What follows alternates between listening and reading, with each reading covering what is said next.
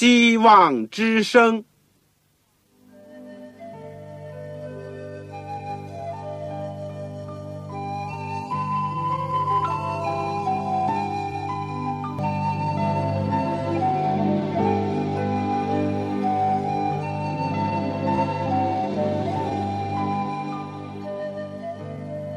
各位听众朋友，各位弟兄姐妹，欢迎您收听信徒培训这个节目。教会的兴旺，不单表现为人数众多，更要求教友的素质好。为了使教会真正达到人丁兴旺，又灵性健壮，希望之声特别为广大的信徒制作了信徒培训这个节目，满足主内同工同道的需要。信徒培训由黄牧师主讲，将有多种课程推出，欢迎弟兄姐妹们踊跃参加。下面我们就把节目时间交给黄牧师。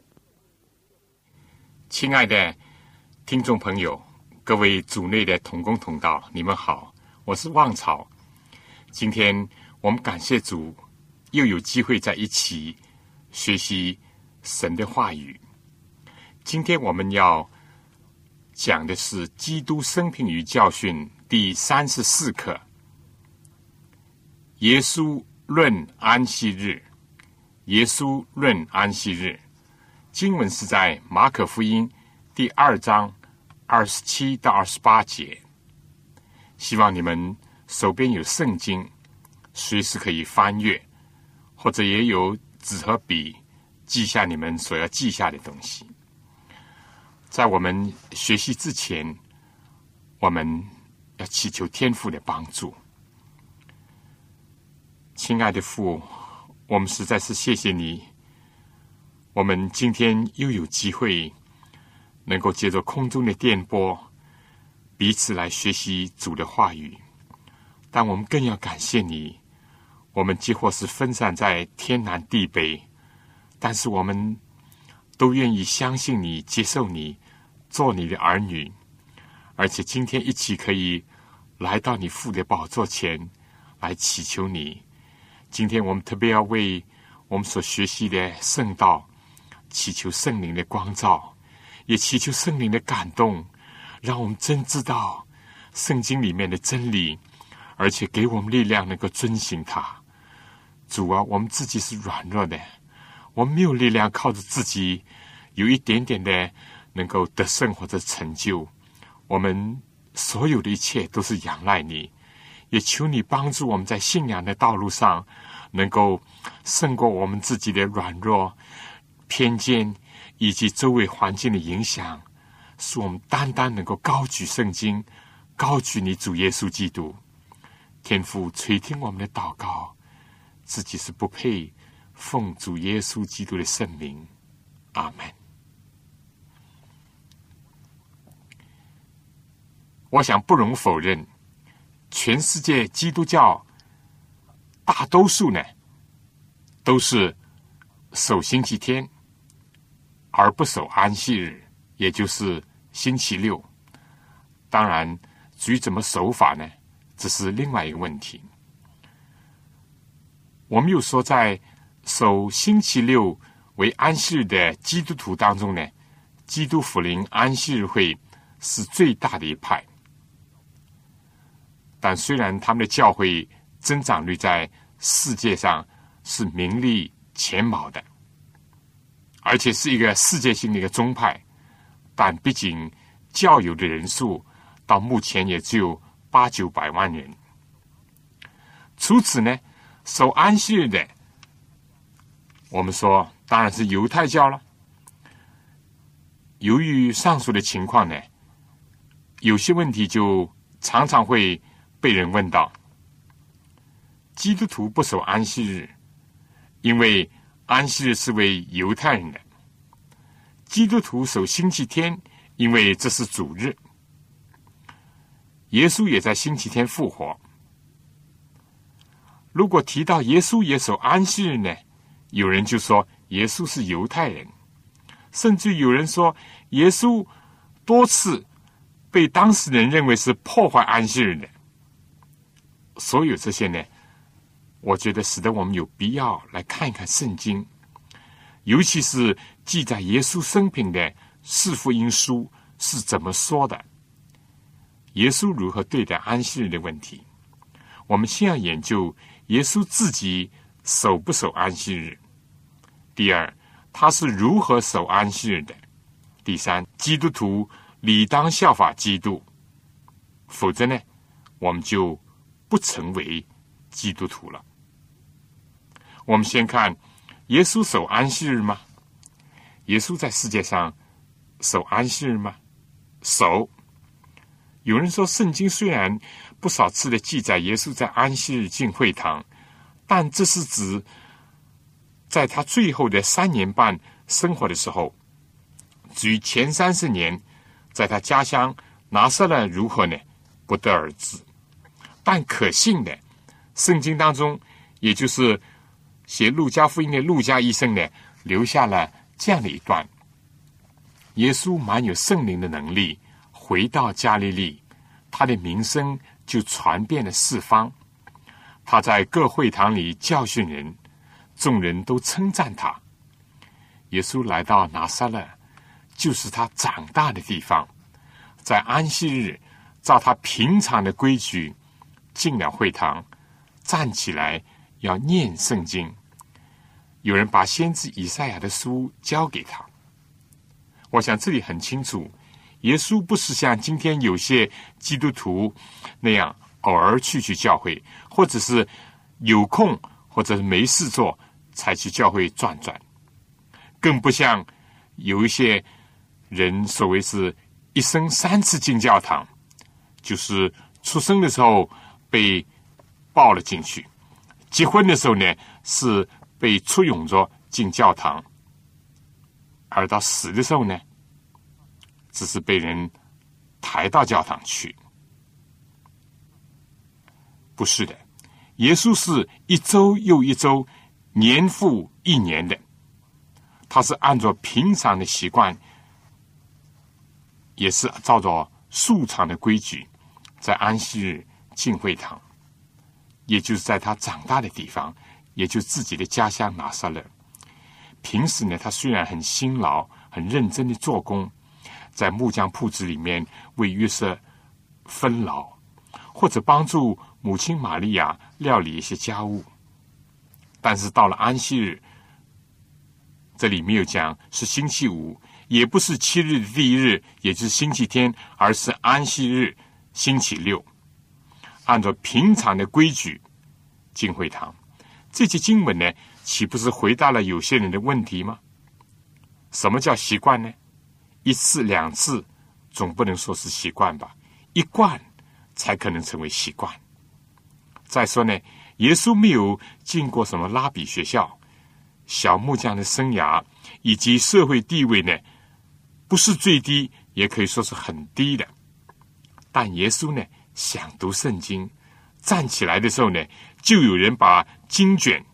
我们说这个经卷呢，并不像今天的薄薄的一本书，而是一个羊皮卷。单单一卷以赛亚书呢，就够多、够重以及够贵的了。如果耶稣仅仅是一个来宾，或者是偶尔来一次的，如果他们是从不相识。或者是面熟陌生的人来聚会，那么这是怎么会把相当昂贵的一大卷皮卷交给他呢？耶稣如果不是经常的在家里当安息日在会堂里面学习念诵，他又怎么可能这样熟悉旧约的经卷呢？像前面所讲的，在耶稣公众传道的三年半当中，圣经。多次的记载，耶稣在安息日讲道，比如说马可福音第一章二十一到二十二节这样说：到了加布农，耶稣就在安息日进了会堂教训人，众人很稀奇他的教训。第六章第二节也重复了这个话：耶稣离开那里，来到自己的家乡，门徒就跟从他。到了安息日，他在会堂里教训人。众人听见，就甚稀奇，说：“这人从哪里有这些事呢？所赐给他的是什么智慧？他所做的是何等的异能呢？耶稣在世界上的时候，他一直在安息日，不论在城市或在本乡，他总是进入会堂，聚集礼拜、读圣经、教训人，以及行神迹，帮助其他的人。甚至于，他作为逾越界的羔羊，为人牺牲的时候，也是在安息日安息在坟墓里面。他被埋葬，为了担当人的罪。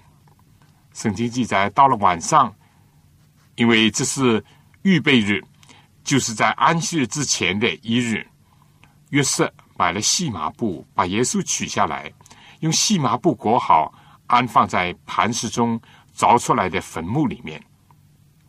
那些从加利利和耶稣同来的妇女呢，跟在后面，看见了坟墓和他的身体怎么样安放，他们就回去了，预备了香料、香膏。他们在安息日便遵着诫命安息了。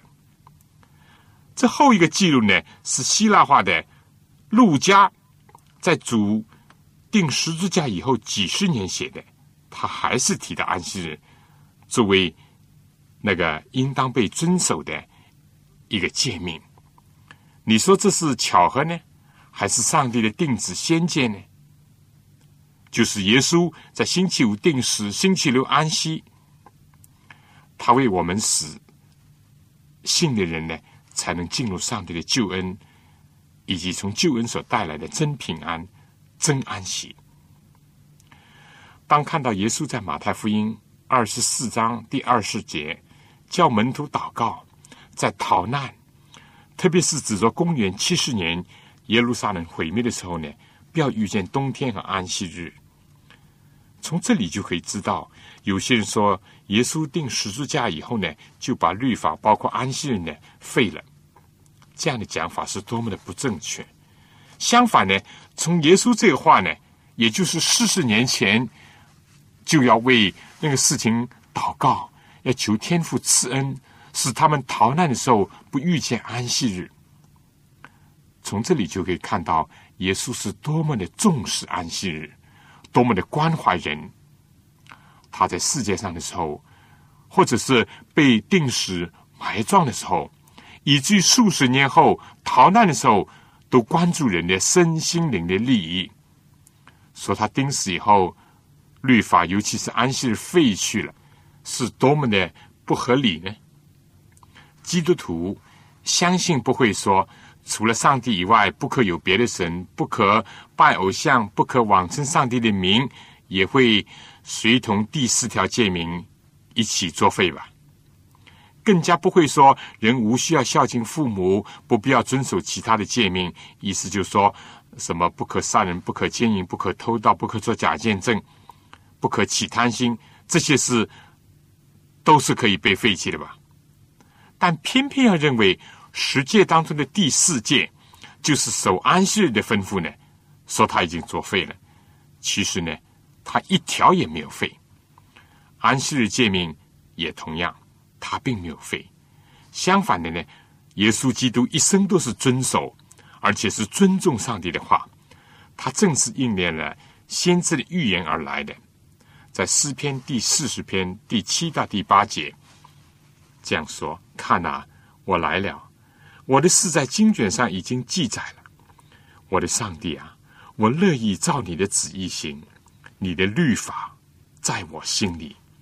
耶稣一生都使律法为大为尊，他深知由于人违背了上帝的话，违背了上帝的律法，才招致了这么多的痛苦、疾病和死亡。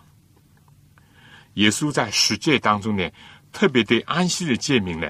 说了这样的话，人子甚至是安息日的主，这是按照英文的翻译。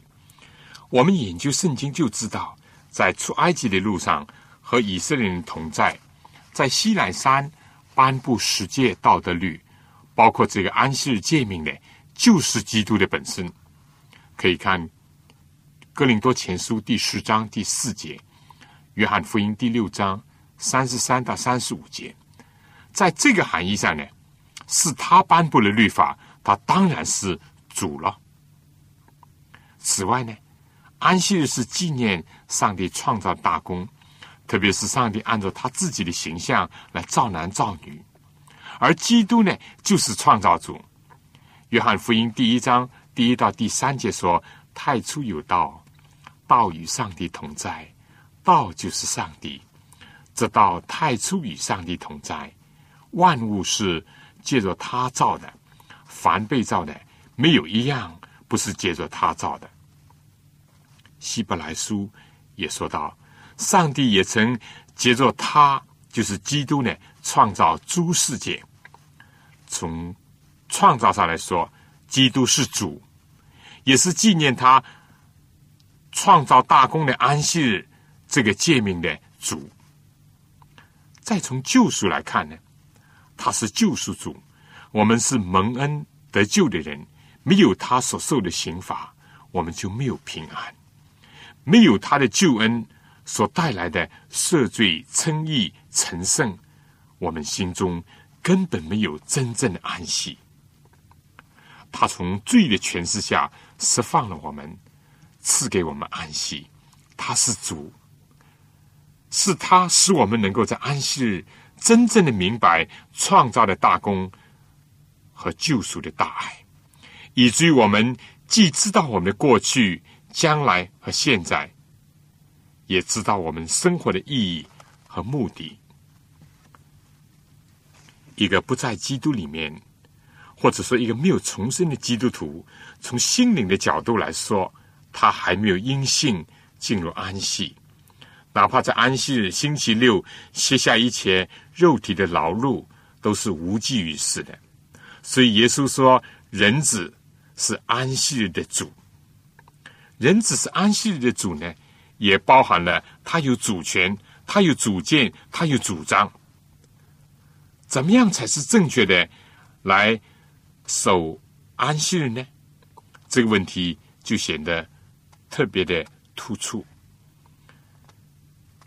从犹太人和以色列人的历史来看，由于他们的祖宗呢，自从所罗门以后有四百多年，忽略了很好的遵从安息日诫命，结果呢，就导致耶路撒冷圣城和圣殿都毁于巴比伦。尼布甲尼撒王的手下，而且荒凉，也可以说休息了七十年之久。先知以赛亚、耶利米和以西结呢，都提到这个问题。以后呢，当他们从贝鲁之地归回，以斯拉、尼西米呢，都把这件事情提出来，叫大家引以为戒，吩咐以色列人好好的遵守安息日。我们可以看《尼西米书》第一章第六到十一节，第九章第十四节，二十八到三十节，十三章十七到二十二节。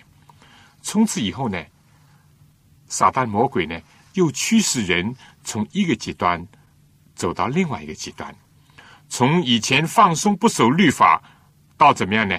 现在就是耶稣的时代呢，人为的在上帝律法上添加了许多的规条。渐渐的，使得律法成为人难担的一个重担，成了形式主义、教条主义、律法主义，甚至于呢，看守律法、守教条呢，是一种功德，是一种得救的门路。耶稣时代的法利赛教派呢，是典型的代表，而一般的百姓呢，也看不出上帝律法的真义，更加看不到上帝的慈爱、公义和大能。苦苦的死守许多没有价值、没有意义的规条，使得人的心中没有平安、没有喜乐。旧约圣经当中呢，固然也有几条禁令，比如说在以色列人出埃及以后，在旷野路上，上帝从天上降马拿供应他们；上帝不让人在安息日去花时间来捡马拿，但却以神经呢来印证。他的要求就是上帝呢，叫他们在星期五呢可以减双倍，把其中的一份呢留到第二天吃。但平时如果这样做呢，隔夜了，这马拿在一种燥热的旷野呢，都会变坏。唯独星期五为安息日做准备的，是属于例外。另外呢，天天有马拿降下，安息天呢，就是出到营外去捡也捡不到。在这种天赐的食物以及炎热的中东地带呢，上帝也借着摩西呢，禁止人在安息日去捡柴或者烧火。对于明知故犯的人呢，处以严刑。同样，也看到在尼西米的时代，被掳的人归回故土，重建圣城和圣殿的时候呢，禁止人在安息日做买卖。另外，在耶利米书十七章二十二节、以赛亚书五十八章十三节呢，有禁令，有劝诫，但也有应许。以耶稣时代的法利赛教派。文士、律法师、祭司为例呢，他们重视古人的遗传、口传。这些遗传呢，可以追溯到以斯拉，甚至更久远。他们都是摘取，或者是根据某些经文，由其著名的拉比，也就是教师呢，加以阐发和解释，再由大多数的拉比呢通过，结果就成了律法。至于犹太公会所通过的法案，甚至于可由个别的拉比的提议，即使是没有圣经的支持呢，也可以成立。这些并不出于旧约圣经的条文，或者说规则呢，一直流传到后代。最早的禁令的一个系列呢，可以在《喜年记》这个书里面看到，而这本书呢，大概是在公元前。第二、第三世纪做成的，这也成了以后的所谓拉比律法条款的一个先驱。它的残篇呢，在死海古卷当中被发现了，其中着重的提到犯安息日的人呢，处以死刑。另外，为了个人的娱乐的事情，也是遭到禁止的，出自预备饮食啦、打水啦、担担子出城啦、与妻子同房啦。做买卖啦，或者构思计划这些了，或者是耕耘、烧火、骑牲口、搭船，这个凶杀生命，包括了这个宰杀这个牲畜，或者是雀鸟，或者是捕捉野兽，或者是进食或者征战呢，都是受到禁止的。唯一允许的工作呢，是为安息日。在耶和华面前烧香、献奠祭和其他的祭牲，在另外一个叫撒多的文献当中呢，有类同的一种尽力，但也有些呢不尽相同之处。总的说呢，居守的呢更加严格，但不至于一犯呢就会处死。这些条例包括在安息日不能讲。那些愚蠢的闲话，在安息日不能超过一千走的路程，不能打开一个封闭的器皿，不能带着药物在身上，不能在室内捡起石头或者是扫除灰尘，不能带幼小的婴孩外出，不能救落水的人和为生存的接生助产等等。以后，一个著名的犹太哲学家菲罗呢，非但认为。不能在安息日躺卧在田中吃东西，也包括了不能摘任何树上的果子，甚至是一片树叶。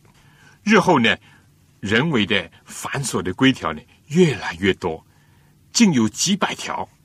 什么口袋里面呢不可以带着手破，因为这被认为是担担子。刷牙呢不可以把这个水吐出来，但是如果你要喝下去呢。就可以。我想，我们以后会从圣经里面看到，耶稣是怎么样对待这一切的。耶稣是要保存好的，去除坏的，因为安息日是为人设立的，人只是安息日的主，他是我们的创造者，也是我们的救赎主。我们应当在这一天。可以享受上帝所给我们的福分、平安和快乐，因为这一个世界是天赋的世界。下面呢，我们请听一首歌，这是天赋世界。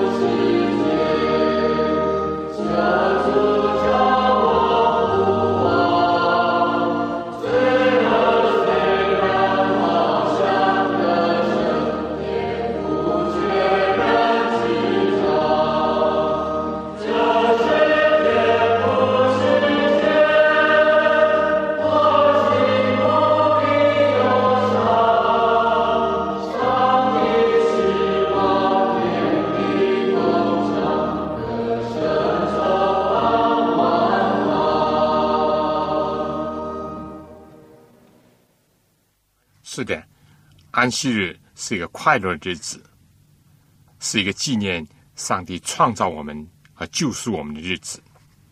下面呢，我们就来看一看耶稣是怎么样守安息日的。除了以前提到的，耶稣每逢安息日进会堂聚集礼拜、读圣经、讲道，但是耶稣也医治许多的病人。但是这项活动呢，是被当时的法利赛教门。和文士、律法师呢，认为是犯安息日的。到底耶稣犯不犯安息日呢？犯的是什么样的安息日呢？他为什么似乎偏要这样行呢？甚至甘冒生命的危险也在所不惜呢？耶稣守安息日记载，我们已经前面讲过了。耶稣犯不犯安息日呢？不，他没有像世界上许多立法者。自己呢，自身犯法，或者是知法犯法。耶稣设立了律法，包括十诫当中的第四条诫命——安息的律法。撒旦很希望耶稣犯，而且怂恿他犯，引诱他犯，但是耶稣没有犯。这样呢，无罪的才能代替我们有罪的，这样呢，他才能成为我们的救主。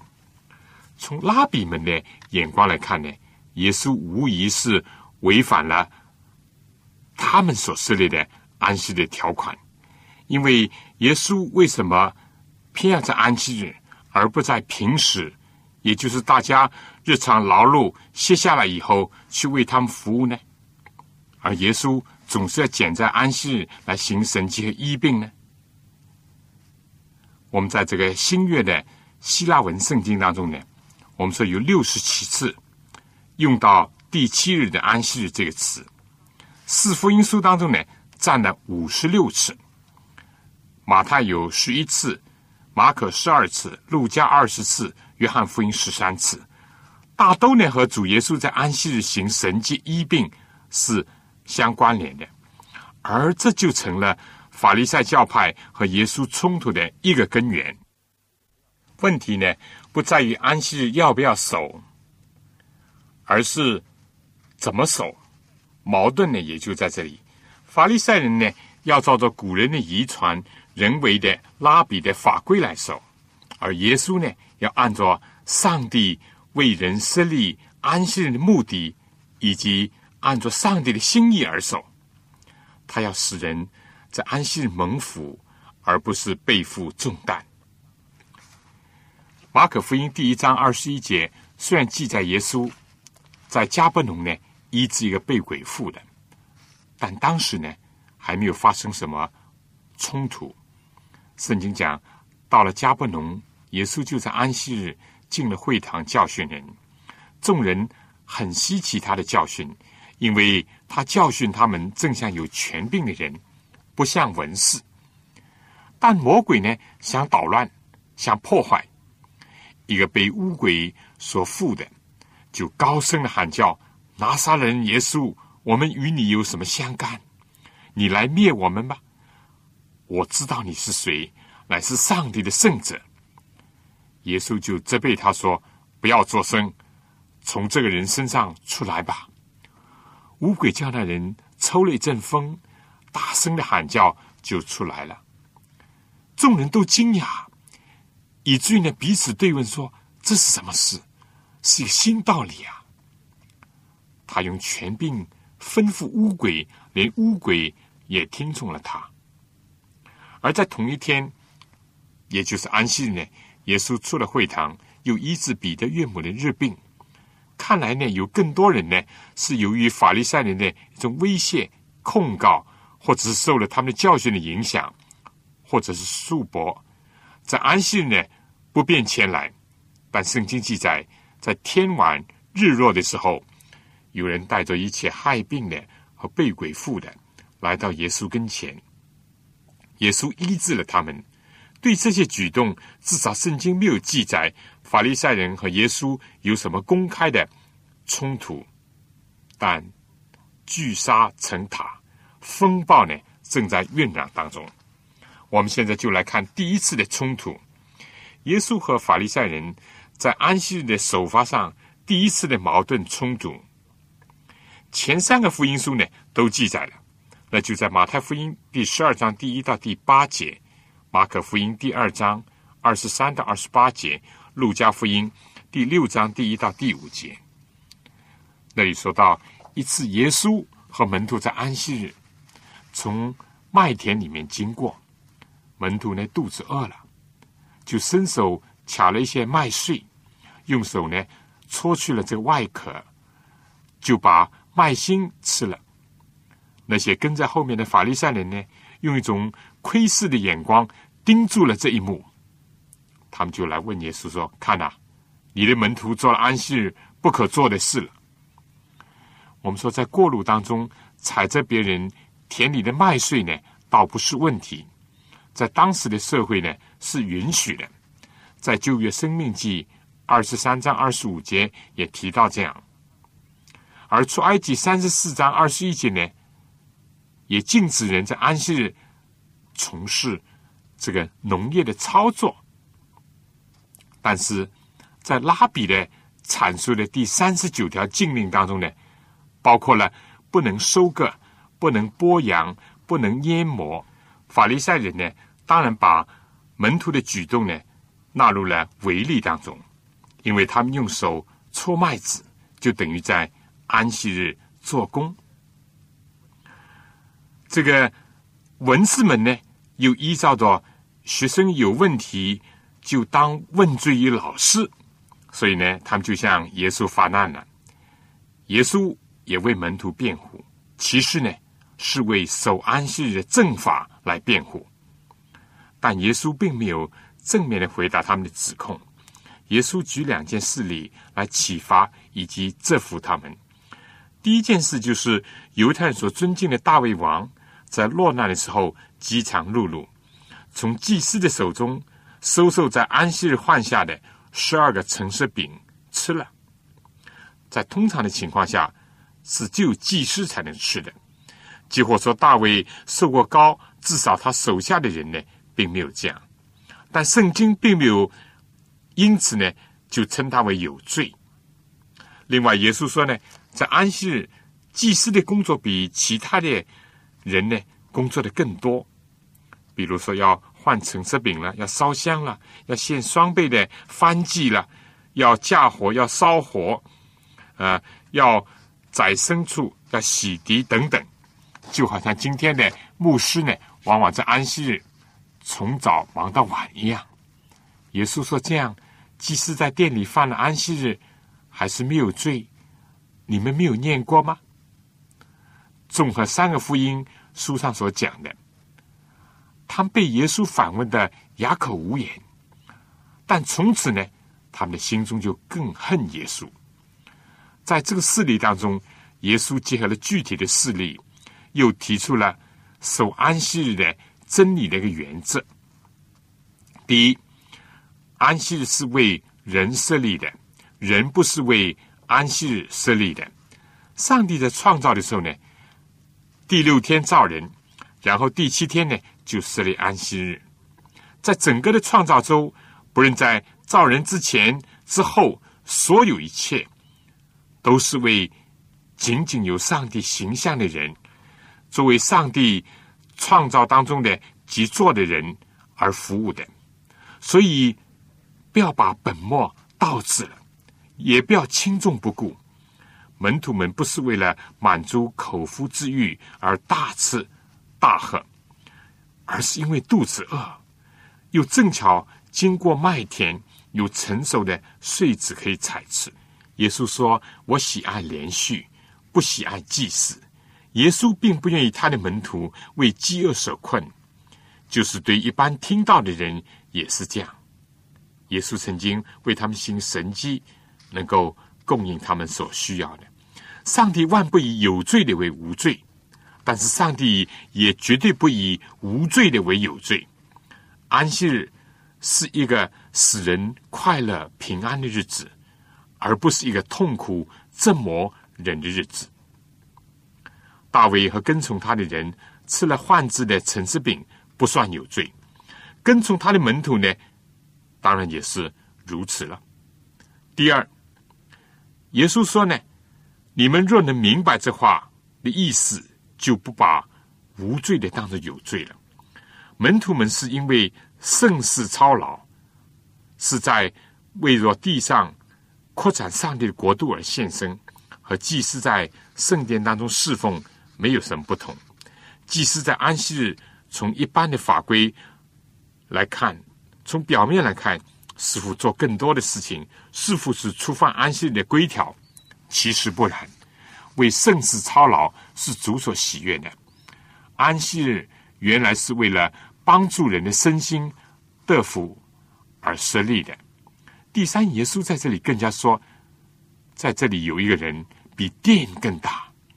大卫尚且要称基督为主，地上的祭司、祭礼、圣殿的器皿、陈设，都是无非是一种很微弱的预表救主耶稣。为救赎人类所从事的工作而已。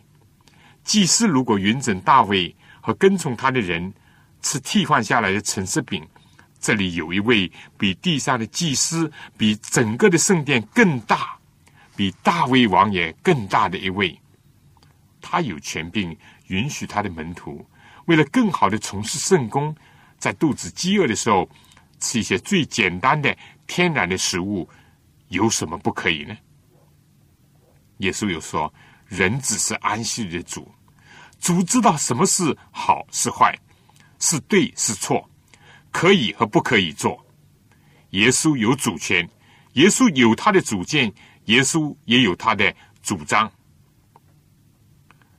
什么才是守安息的真精神和真要求呢？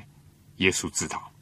第四，法利赛人。”他们把律法上更重要的事情，就是公义、怜悯、信实呢，反倒不行；而在安息呢，又跟踪、又窥探、又指控这些门徒，把无罪的当作有罪，又企图阻碍天国的进展。所以我们说，今天我们要体会耶稣的心肠，明白公义、慈爱、怜悯的上帝。为人所设立的安息的目的，不要把无罪的当作有罪，更不要轻重不分、族谱不分、大小不分，擅自超越了基督的身份和权柄，去论断别人。我们下面呢，就请听一首歌，《平安又到主圣日》，因为安息日是一个享受福分和快乐和平安的日子。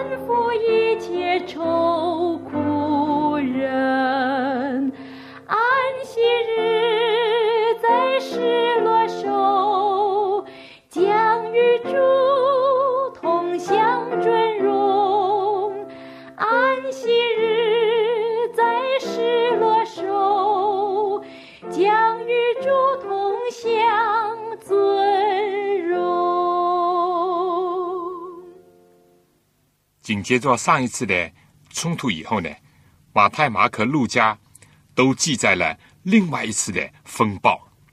马太福音十二章九到十四节，马可福音第三章第一到第六节，路加福音第六章六到十一节。在另外一个安息日，耶稣又进了会堂，在那里呢，有一个人有一个手枯干了，也就是肌肉萎缩了。众人窥探耶稣。在安息日医治不医治，意思是要控告耶稣。按照拉比的法规呢，除了是有生命危险的病例以外，一般的病在安息日都不医。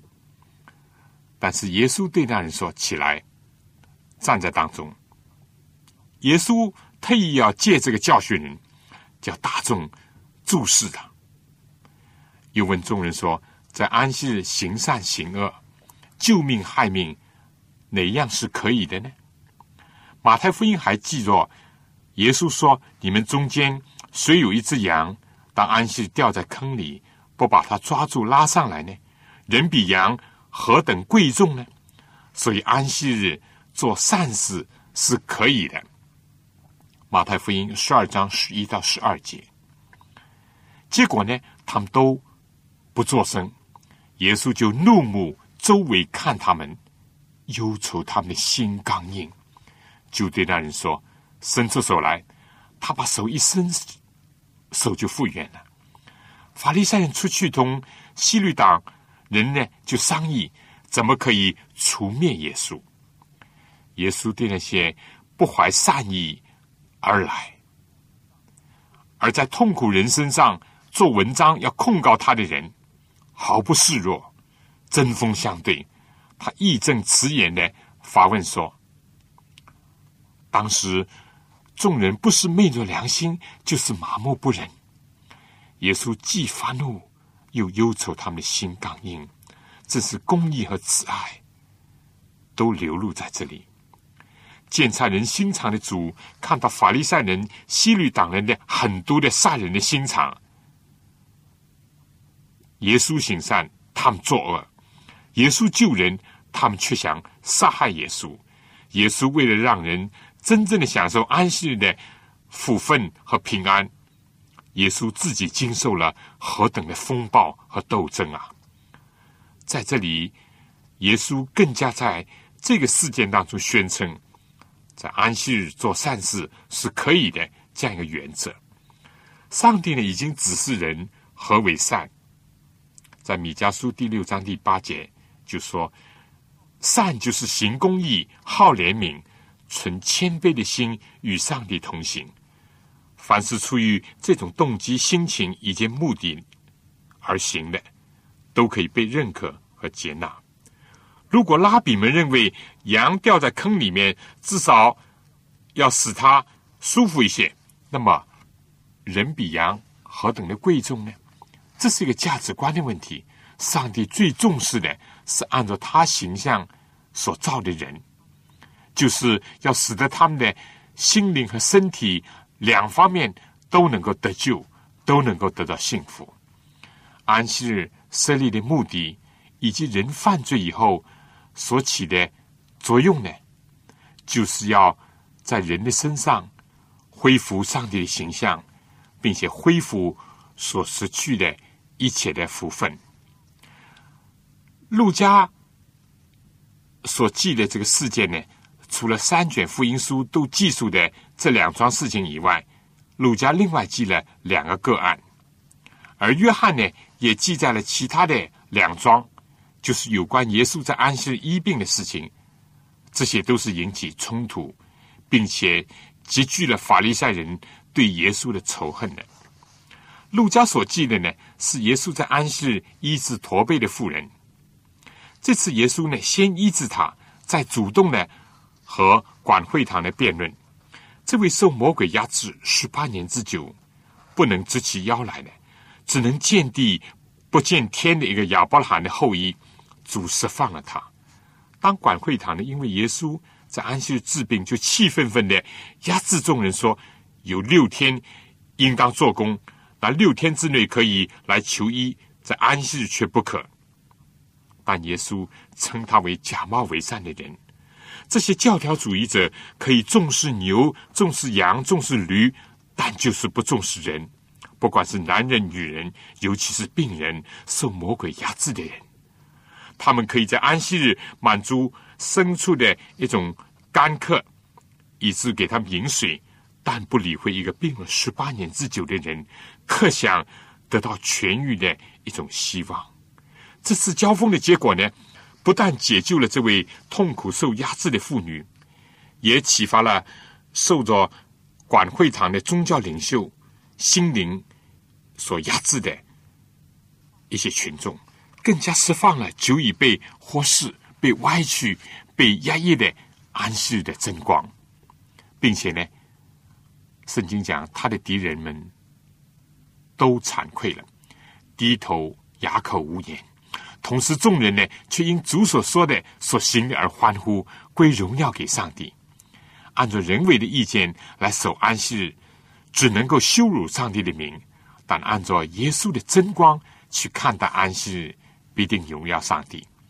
路加记载另外一件事，是耶稣在法利赛人首领家里吃饭的时候，他们窥视他，但耶稣呢当众医治一个患水谷病的人。耶稣。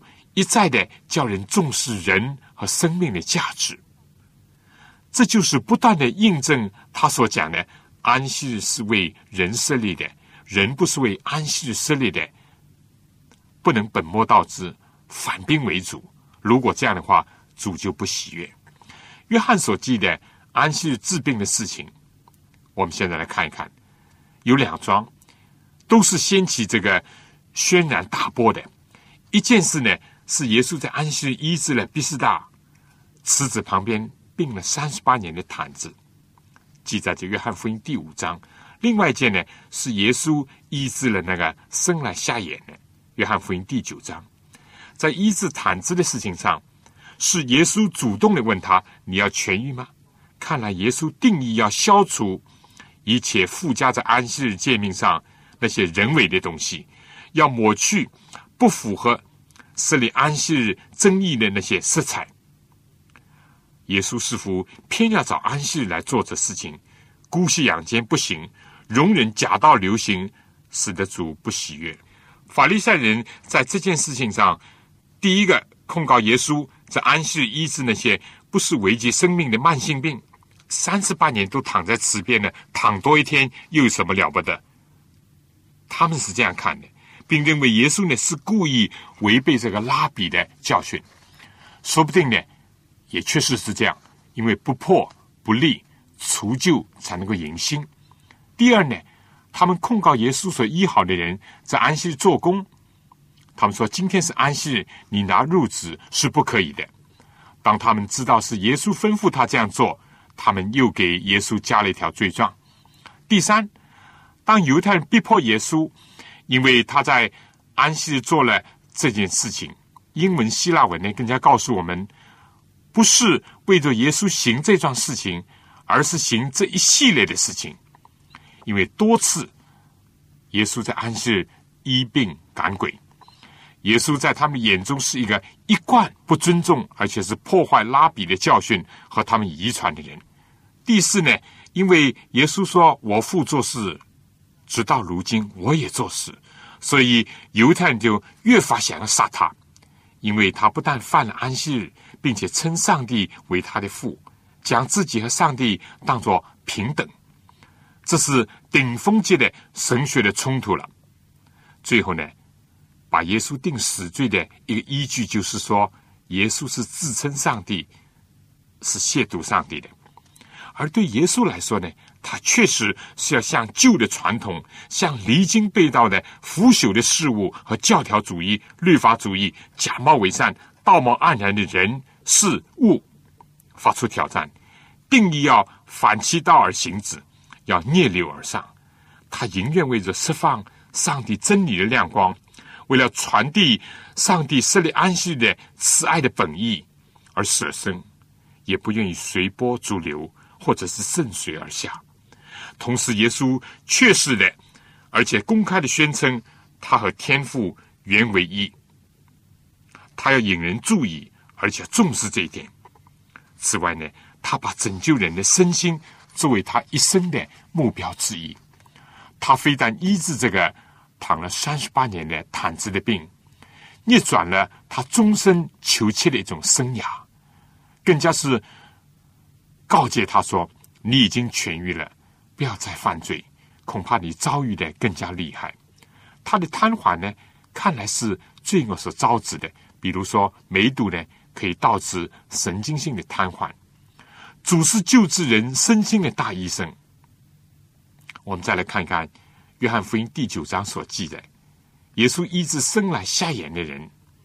法利赛人除了说耶稣在安息日治病以外，又因为耶稣这次呢是涂唾沫在地上，并且和泥把泥呢抹在这个瞎子的眼上，所以又多了一条啊犯安息日的罪，就是说耶稣在安息天和泥做工的罪，因为这是列在第三十九条禁令之一。耶稣借此呢，既医治了这个从来不见天日人的一个眼睛的疾病，让他第一个看见的就是他的慈祥以及医治他的主。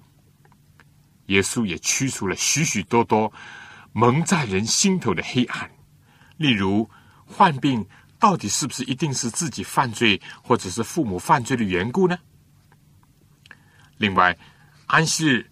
法利赛人可以审问人，到处跟踪，肆意的歪曲、恐吓、颠倒黑白，但是却不容耶稣施行拯救，不让那些受苦人得到救助。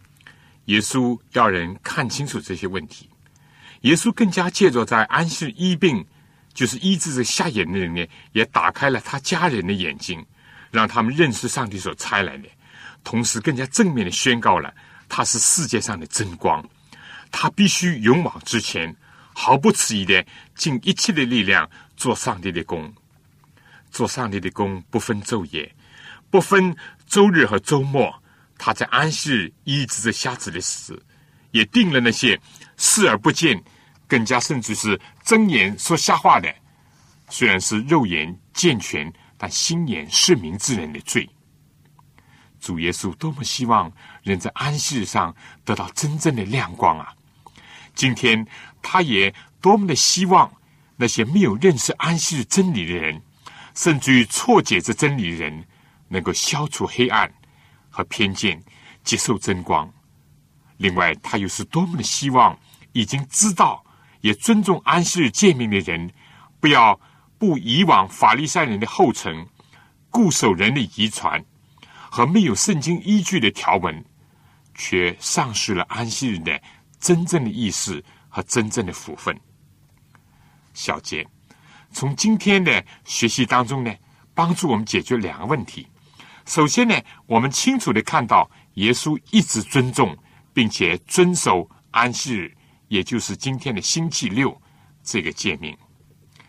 耶稣在工作的时候，在他死的时候，在复活以后，甚至于预见到他死后四十年所发生的事情，他都是叫人尊重安息日。作为基督的门徒，我想我们理当要效法耶稣。其次呢，他在圣经当中给我们留下了怎么样遵守安息日的榜样。比如说，他参加聚会、祷告、读经、讲道、医病赶鬼、行善助人，也特别提到了他在安息日有的时候是主动，有的时候是被动，和那些教条主义者、律法主义者呢做斗争。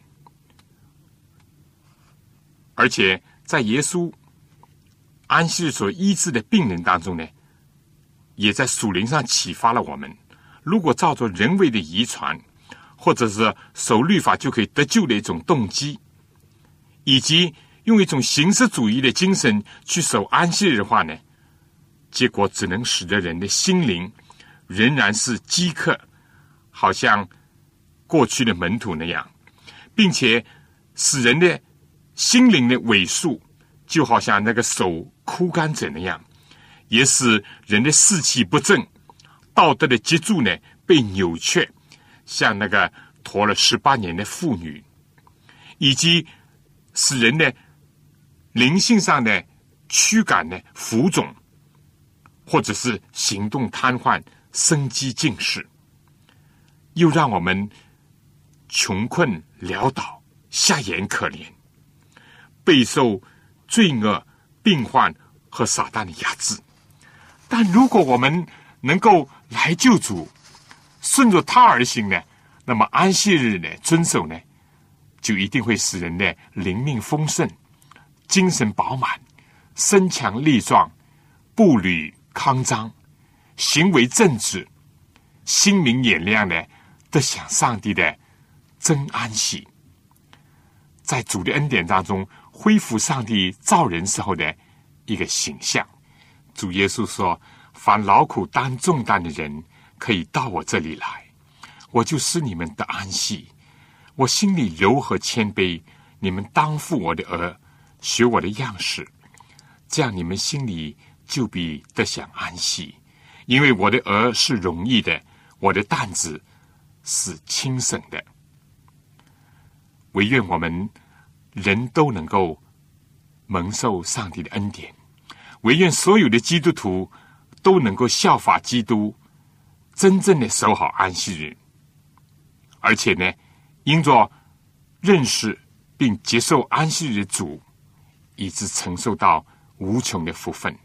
好了，我们今天就讲到这儿，下次再见。而且希望你能够介绍其他人一起收听我们的节目。如果有什么问题，也希望你来信给我。谢谢你，再见。愿上帝赐福给您、您的全家以及你的教会，让我们一起能够得蒙主的恩典。